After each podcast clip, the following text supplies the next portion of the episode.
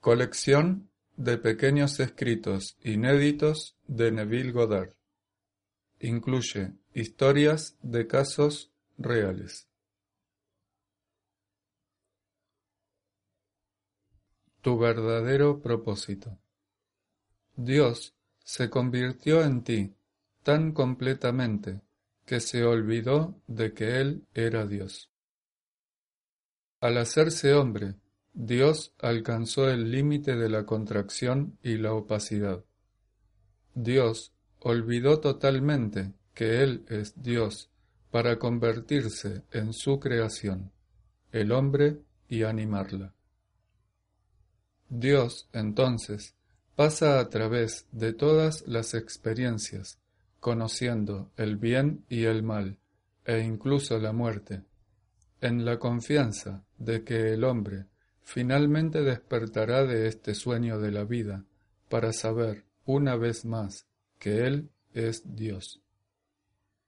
Solo existe Dios en el universo, fragmentándose a sí mismo como la humanidad, y Dios juega todas las partes en este sueño de tiempo-espacio.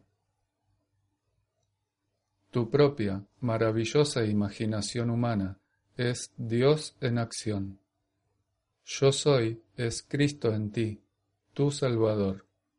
Y Cristo es el poder de Dios y la sabiduría de Dios. Dios nos habla a través del deseo, impulsándonos a alcanzar más altos y superiores niveles de conciencia.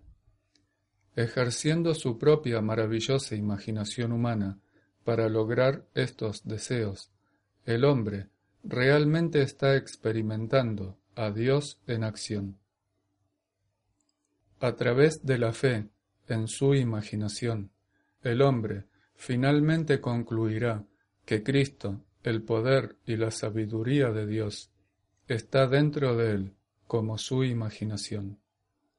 Al final de este fabuloso viaje, o sueño de la vida, el hombre despertará para recordar que Él es Dios, el Padre, mejorado por las experiencias a las que se expuso, cuando olvidó que Él era Dios. El único propósito del hombre es experimentar las escrituras. Todos los estados de conciencia personificados como hombres en la Biblia.